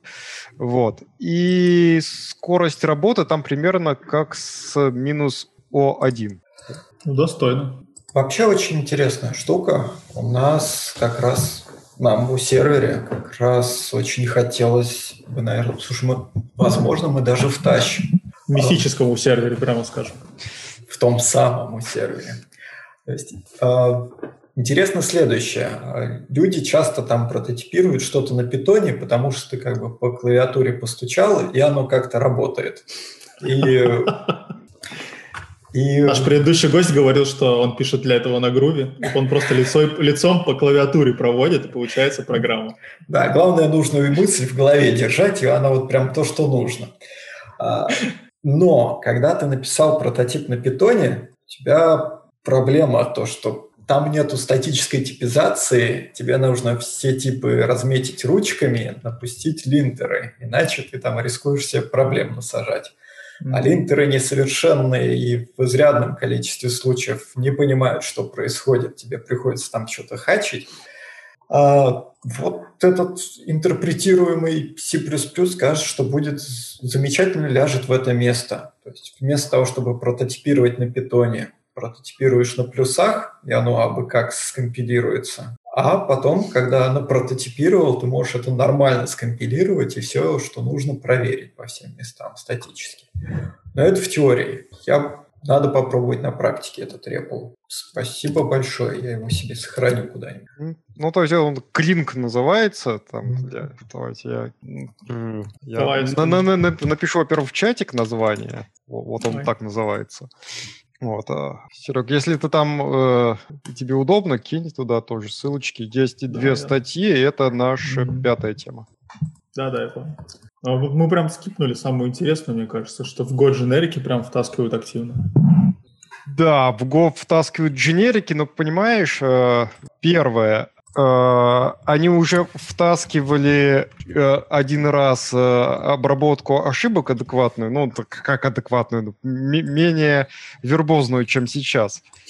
Они сделали все, даже была, по-моему, у них уже готова реализация, а потом не втащили. Потому что комьюнити сказал, как мы привыкли уже и файл списать. Ну, вы чего, с ума сошли? Вот, типа усложнение, а нам оно и не нужно. Поэтому, во-первых, неизвестно, это втащит до конца или нет. Во-вторых, пропозал, да, дженериков уже есть. А, если все будет хорошо, они к концу этого года должны написать в, ну, в какой-то отдельном бранче компилятора бету-версию реализации этого дела, и тогда можно будет пощупать. А, если все, все всем понравится, тогда типа в 22 году когда-нибудь, может быть, это у них дойдет до, собственно, ну, Понятно. продакшена. То есть, во-первых, там еще 10 раз все поменяется. Ну, если они втащат, это очень здорово для меня. Для гошников не знаю, потому что э, там довольно много текста, там довольно сложная штуковина получается, ну, потому что или темплейт это всегда сложно. Ну, то есть, даже если ты пытаешься делать просто, все равно много кейсов надо предусмотреть. И Go там, грубо говоря, станет в два раза ну, сложнее в, в изучении. И в компиляции. Может быть и в компиляции, зависит от того, насколько это интенсивно будут использовать. Ну, хоть, если в компиляции в два раза даже он будет медленнее, это ничего страшного, потому что он очень быстро компилируется сейчас. Ну, то есть это печально, но это там типа не на два порядка. Вот. Ну, как бы до раста ему далеко в этом плане. Надо сильно замедлить компиляцию Go, чтобы получился раст. Вот. А C++? А, C++, ну, C++ он сравним с растом где-то, плюс-минус, насколько я понимаю. Swift еще очень медленно компиляется. Ну, то есть, когда говорят, что там переходите с C++ на что-нибудь, и у вас точно будет лучше и быстрее компилироваться, нет. Это не всегда так работает. Вот. Кстати, я тут интересную штуку про Swift узнал. У них же там под капотом reference counting везде стоит. Угу. То есть, и когда у вас много ядер, это все начинает безбожно тормозить. Так вот, я тут узнал, что, оказывается, у Apple в их новых процах специально затюненные атомарные операции как раз для reference counting а из Swift. То есть у них настолько... То есть у них все пользователи плюс-минус пользуются Swift. И у них все приложения тормозят на reference counting е. Что надо сделать? Правильно, сделать железо, на котором reference counting будет не так безбожно тормозить. Ну, неплохо. В, в, в этом плане надо это самое, shared_ptr тоже подтюнить. Ну, наверняка на тех же процессорах, может быть, shared pointer также затюнить. Ну, да. Ну, тем более, что все-таки, эм, как бы сказать, большая часть софта, э, именно кода, оно там все равно у них на C и C++. Ну, потому что в Safari это, очевидно, C++, потому что, ну, хро, ну там не хроним, а это Blink. Вот. Или как он там назывался до того, до развода э, Apple с Гуглом. Вот. А библиотеки все сишные, и так далее. То есть на свифте делают э, няшную мордочку обычно. И часто даже не сам Apple это делает, а third party всякие. Сам Apple довольно, ну, поскольку у них кода много, и они на Swift переезжают довольно медленно, у них много где еще Objective-C. Причем Objective-C на, у Apple претерпевал несколько э, итераций. Изначально там референс-каунтинга не было. Был garbage collector. Потом для э, iOS а у них Objective-C был изначально сразу с reference counting ом. Вначале с ручным, потом с менее ручным, там просто блоки размечаешь, где у тебя что. Потом, э, по-моему, э, э Garbage Collector отключили и для macOS, и теперь там тоже сам с reference counting ом, потом начали переезжать все на Swift. Вот Короче, там все не просто тяжело, и там прям такая суровая эволюция. И да, от garbage коллектора они в конце концов отказались в своем языке личном. Вообще забавно. Лет 20 назад, когда Dragon Book издавался по тому, как писать компиляторы и все дела, там изрядное количество авторов считало то, что будущее за garbage коллекторами, именно такими трушными, тяжелыми, прошло 20 лет, ну и как-то нет. Ну, так батарейка-то не резиновая в том плане да, у ноутбуков и телефонов. Ну, какой ГЦ? Вы о чем вообще?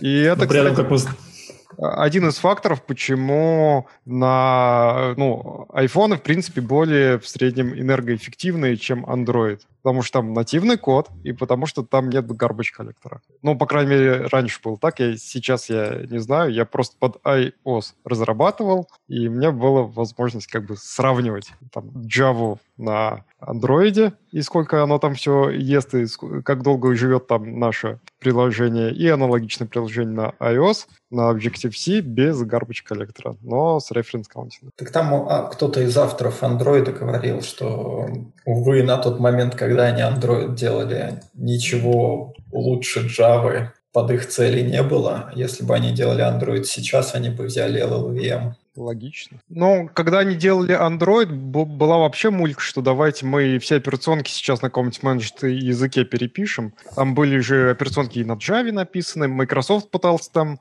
э, свою там... На C-Sharp, да. Да, Longhorn на C-Sharp, значит, переп... написать. Получилось в итоге Vista. Вот который не тудым и не чудым. Вот. А потом Microsoft еще немножко подумал и сказал, все, Go native. И снова начал вкладываться в C++. Вот. Да. Антон, заинтересован ли ты в переходе на Rust? А зачем? Модно, молодежно. Можно Firefox на нем развивать. Ай. Ну, как бы так сказать. С одной стороны, было бы интересно потыкать его палочкой на где-нибудь, где это не навредит. То есть где-нибудь... А, на работе, например. Подальше отсюда, да. Подальше от работы, где точно не навредит. В бункере. А, в бункере, да. Может, в каком-нибудь open-source проекте, который будет за это платить. А, иначе времени как-то под него выделять не хочется.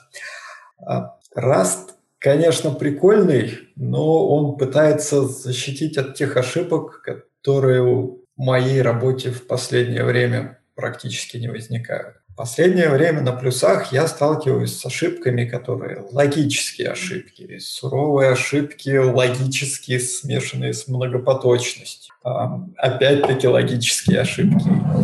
Еще раз логические ошибки. То есть это раз вообще никак не отловит. А серьезную многопоточку писать на расте, это везде э, приходится unsafe делать. Вот посмотрите на какую-нибудь, на любую библиотеку read copy update для раста. Это либо обертка над C будет библиотекой, либо сплошной unsafe. Ну и получается то, что будет новый язык, будет Rust со своими фишечками, но основная его фишка borrow checker, вот эта вот штука, она мне особо это никак и не, не прикольно. Мне кажется, основная фишка Rust а для э, тех, кто хочет на нем начать писать проект, на самом деле самая большая киллер фича после C++, э, если ты из мира плюсов приходишь, это на самом деле не borrow checking, не безопасность, а просто тупо Cargo с э, пакетный менеджер. Это пока. То есть дайте любому пакетному менеджеру пару лет, и он превратится в бессмысленную штуку. В NPM. Я, да, в Maven. Артем, это специально для тебя. Чем дольше пакетный менеджер живет, тем становится хуже. Я последнее время пипом не могу нормально себе пакеты поставить, потому что они начинают друг с другом конфликтовать. А Maven 10 лет назад у меня была такая же проблема. Вроде бы все настроено, ты там пытаешься выкачать проект, бац, кто-то репу удалил, все, проекта больше нет. В итоге эту репу потом тебе кто-то там по почте шлет, ты ее в GitHub вкомичиваешь. Замечательно вообще. Package менеджер именно для этого и нужен, да. Я боюсь, что с Cargo будет та же ситуация. То есть, если сейчас взять какую-нибудь растовскую библиотеку, на нее посмотреть, она уже тащит там десяток сторонних растовых библиотек. И со временем будет только больше зависимостей, больше конфликтов между ними и больше проблем. А как бы ты советовал, ну вот представь себе, что вот у меня, ну, мне не хочется читать абсолютно целиком книжку, допустим, про тот же самый Rust.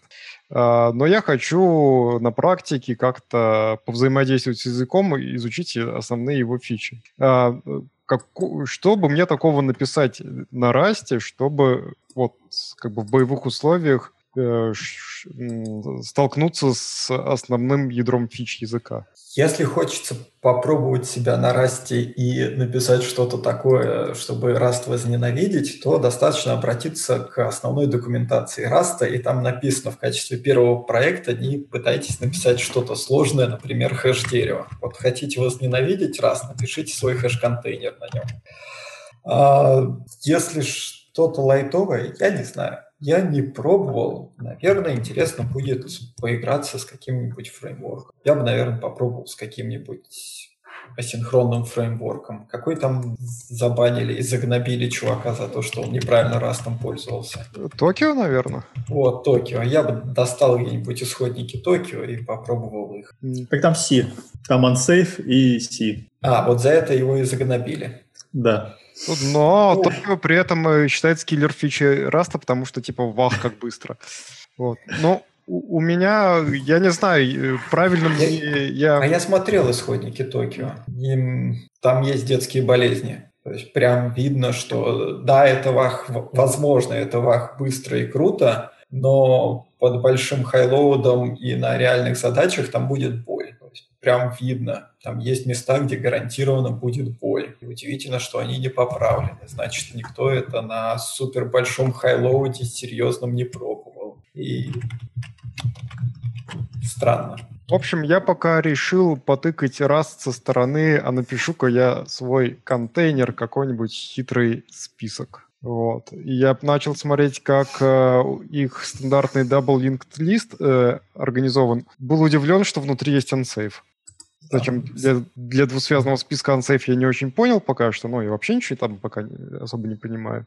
Но написать свой контейнер, который бы можно было бы использовать совсем стандартом, мне кажется, довольно, ну, такой э, интересной идеей, потому что сразу концепция языка становится понятной, довольно с большим куском стандартной библиотеки приходится взаимодействовать, там трейты всякие, вот это вот все. Смотреть, как все это реализуется. вот. Но я не уверен, что я дойду до конца. Может быть, как раз после этого я Раст и возненавижу. Ну вот ты как раз выбрал тему, после которой Раст можно возненавидеть, написать свой контейнер. Ну, на самом деле, когда я что-то такое пытался э, сделать на Go, там это делается просто, получается очень криво, и после этого вот э, я стал, я стал хуже к Go относиться. Ну, потому что без дженериков, понятное дело, у тебя получается, или там без шаблонов, получается полная фигня. А почему? Если юзать мультикурсор в IDE, то вроде нормально все. Ну, ну нет, ну ты, ну ты написал этот самый контейнер, и он тебе не типа безопасный. Ну, тебе ну, приходит динамически кастить тудым-чудым. Ну, а что ты хочешь от C89 с garbage коллектором? Ты знал, куда ты шел. Ну, да. Вот. Ну, кажется, в расте таких проблем быть не должно. Мне там нравятся, в принципе, их макросы. Они такие, ну, более человеческие, чем сишные, существенно. Вот.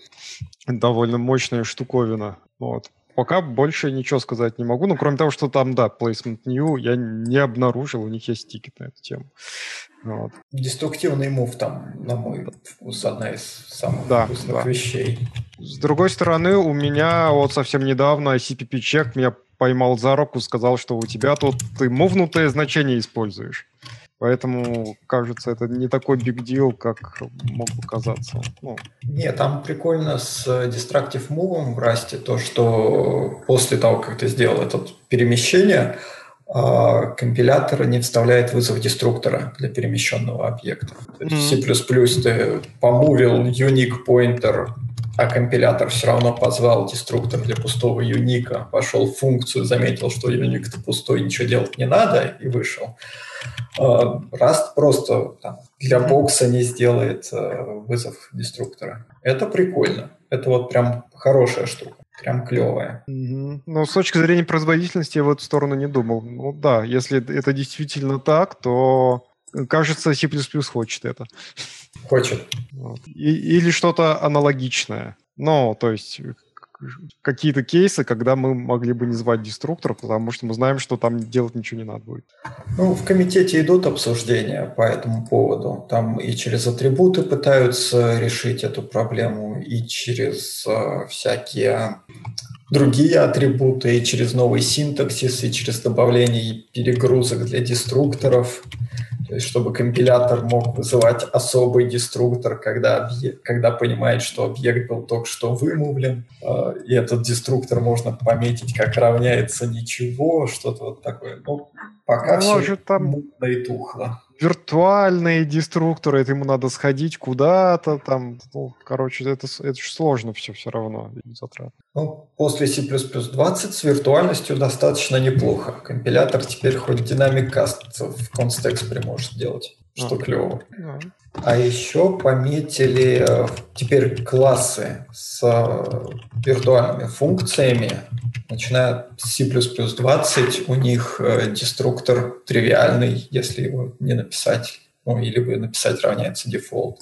И сам тип, соответственно, становится тривиально там копируемым, перемещаемым, если он пустой, например. Mm, прикольно. То есть, то есть фишечки появились для, оптими... для оптимизирования C++ и в C++ 20. Да, ну и чтобы далеко от Rust не уходить, у Rust же теперь новый фронтенд есть для G... под GCC. Um, но он же не в GCC еще. Еще нет, но все туда движется. Там даже у них спонсор есть. У них есть спонсор, который это дело проплачивает. Прикольно. А кто, а, Даже, но, а кто спонсор? А, Яндекс. Нет. А, я найду и потом скажу, кто там спонсор. Э, я не помню, но я помню, что там есть какая-то компания, на L, по-моему, называется, вот. Э, что это не просто какие-то энтузиасты, но энтузиасты, значит, с какими-то деньгами большими. Ну, или большими, я не знаю. А я открыл новость, тут написано то, что разработка находится на начальной стадии, но он уже способен компилировать некоторые приложения типовые. Угу. Как бы до готовности кажется, что еще далековато. Э, ну, до готовности, безусловно. Вопрос Но это... билд-системы и, и пакетники. А, Все-таки будет стандарт это втаскиваться или нет?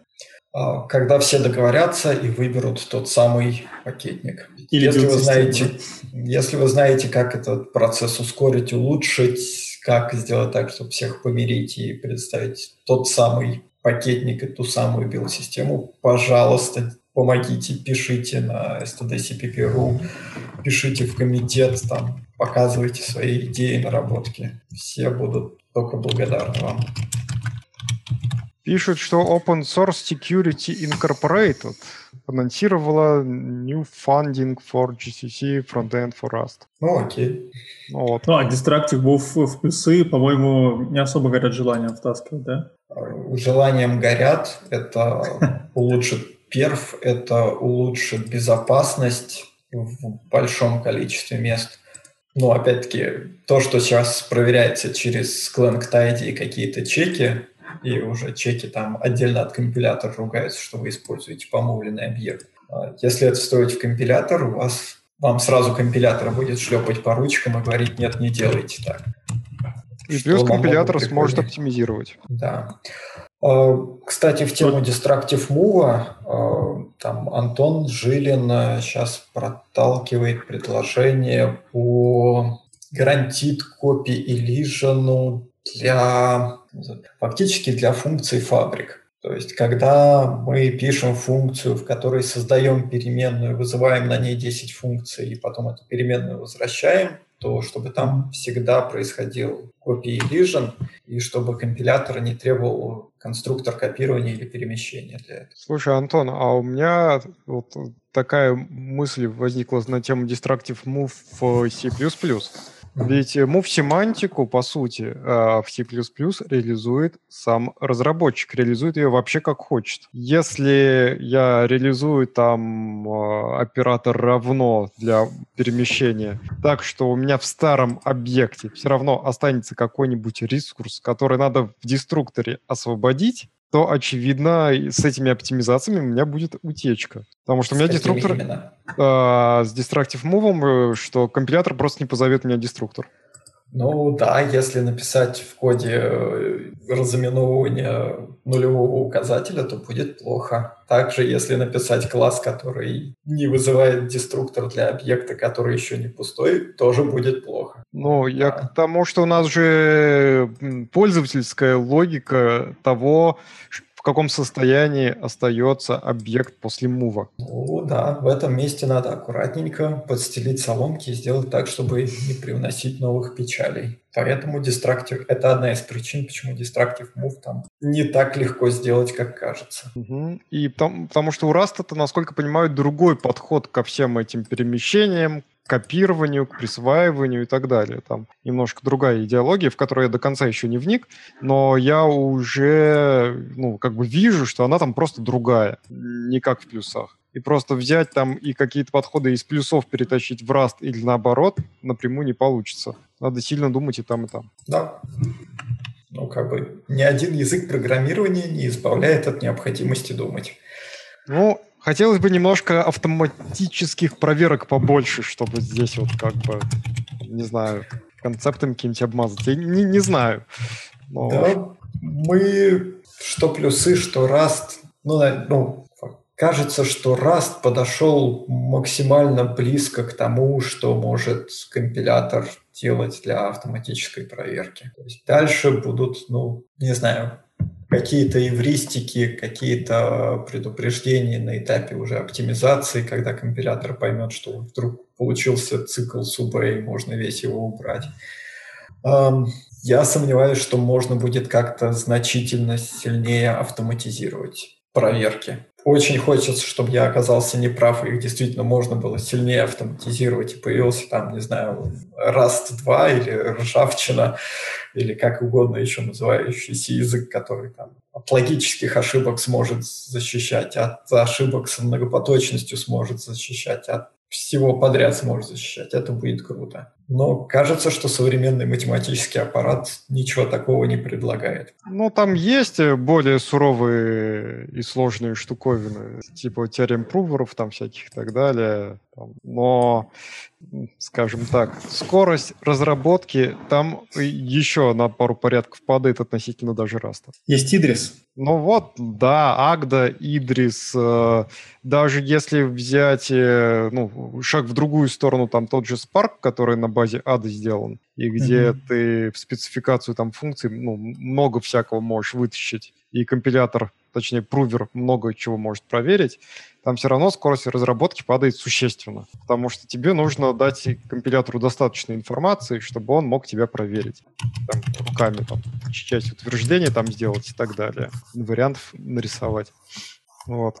На самом деле, э, надо будет посмотреть э, эволюцию, потому что раз он как бы не первый, он же не из э, воздуха возник, не из ничего. До него был этот циклон, откуда они, собственно, всю эту идею, насколько понимаю, и позаимствовали. Сбору роуингом со всем этим и так далее. Только Циклон, он э, был на уровне где-то примерно C, то есть он не пытался сделать из себя убийцу C++, они хотели сделать безопасный C. Вот.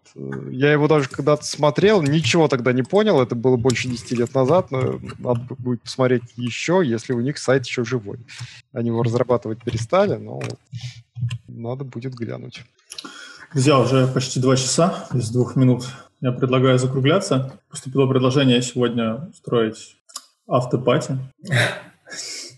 Если кто-то захочет э, присоединиться. Э, то есть мы, наверное, выключим стрим и какое-то время еще побудем здесь. Э, там обсудим, кто чего как. Ты побудешь, Антон? Я думаю, что к тебе в основном народ потянется. Поспорить с тобой, что Java а, лучше. Ну, давайте минут 15. Ну, 20. давай, да, как сможешь. А всем, кто не подтягивает, не потянется, спасибо, что пришли послушать. Приходите еще. Да, друзья, спасибо большое. Кажется, сегодня было интересно. познавайка. Я сейчас не заметил, как пролетели два часа за этим болтовня. И сегодня вроде бы мы даже по делу болтали. А, так что приходи к нам еще, Антон, тебя позовем, когда у тебя будет время от твоих там менеджерских обязанностей захочешь отдохнуть. Я все еще разработчик. Да, Нет. да, рассказывай. На, написано руководитель, значит менеджер. Да, да. Все. Если ты разрабатываешь, значит ты плохой разработчик, э, плохой руководитель, так что смотри аккуратно. Программируешь на Exchange. Всем пока, друзья. Спасибо большое, что слушали и смотрели. А, я скину ссылку а, в телеграм-чат конференции. Вот. Всем пока. Хорошего вечера. Пока-пока.